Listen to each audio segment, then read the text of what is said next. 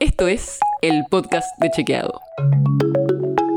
Es un espacio en el que de lunes a viernes vamos a compartir con vos alguno de nuestros chequeos para que sepas qué de lo que se dijo o escuchaste es verdadero o falso.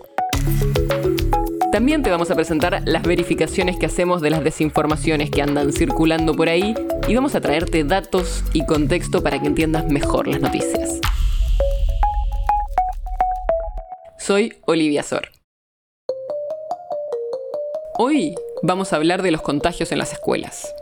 El presidente, Alberto Fernández, comunicó la semana pasada que, entre otras medidas para bajar el nivel de contagios de coronavirus en el área metropolitana de Buenos Aires, el AMBA, se suspendían las clases presenciales por dos semanas, desde el lunes 19 hasta el viernes 30 de abril. Eso trajo un conflicto con el gobierno de la ciudad de Buenos Aires, y Horacio Rodríguez Larreta, el jefe de gobierno porteño, pidió que las escuelas sigan abiertas y presentó un amparo en la Corte Suprema de la Nación. La justicia porteña ordenó que los colegios se mantengan abiertos, pero la pelea judicial sigue. De un lado, el gobierno porteño dice que, según sus datos, de los casi 700.000 alumnos, maestros y no docentes del sistema educativo, se contagiaron menos del 1%. Del otro lado, el gobierno nacional dice que desde que se abrieron las escuelas, el mayor aumento en los casos en la ciudad se dio en los menores de 19 años. Entonces, ¿qué evidencia hay sobre el contagio en las escuelas? No hay estudios puntuales sobre esta situación en el país. Pero sí hay evidencia internacional que mostraría que las escuelas en sí, con los cuidados necesarios, no serían focos importantes de infección. Por ejemplo, un estudio del Centro Europeo para la Prevención y el Control de Enfermedades muestra que la presencia de COVID-19 en entornos escolares está afectada por los niveles de transmisión en la comunidad. Es decir, que la situación social, cuántos contagios hay en general, afecta a la situación en las escuelas, y no tanto al revés.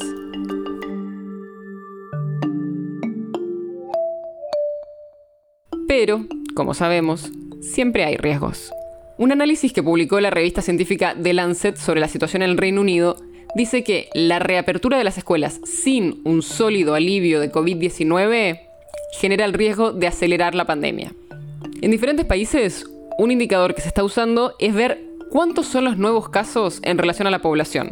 Cuando esos casos están por encima de un cierto límite, se considera que el riesgo de transmisión en las escuelas es alto.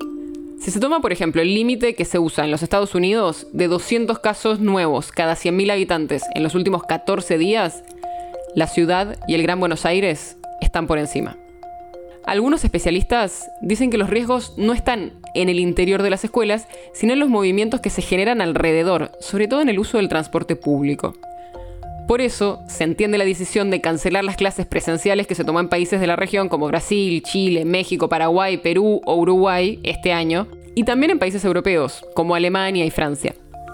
Incluso la ministra de Educación de la ciudad, Soledad Acuña, reconoció que su ministerio estaba evaluando algunas restricciones de este tipo, aunque aclaró que estaban pensando en distintas medidas para cada nivel educativo y que no compartía el modo ni el momento de la decisión de Alberto Fernández.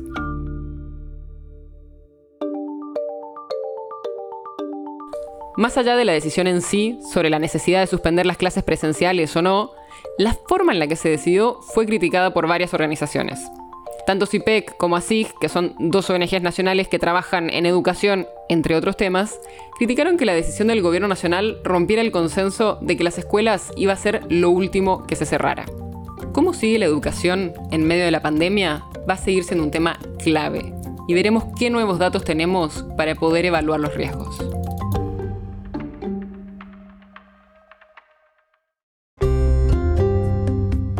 El podcast de Chequeado es un podcast original de Chequeado, producido en colaboración con Posta.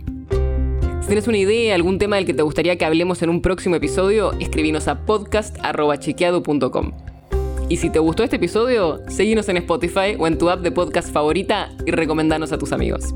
Si querés más información sobre esto o sobre otros temas, entra a chequeado.com o sumate a nuestras redes. Soy Olivia Sor. Hasta mañana.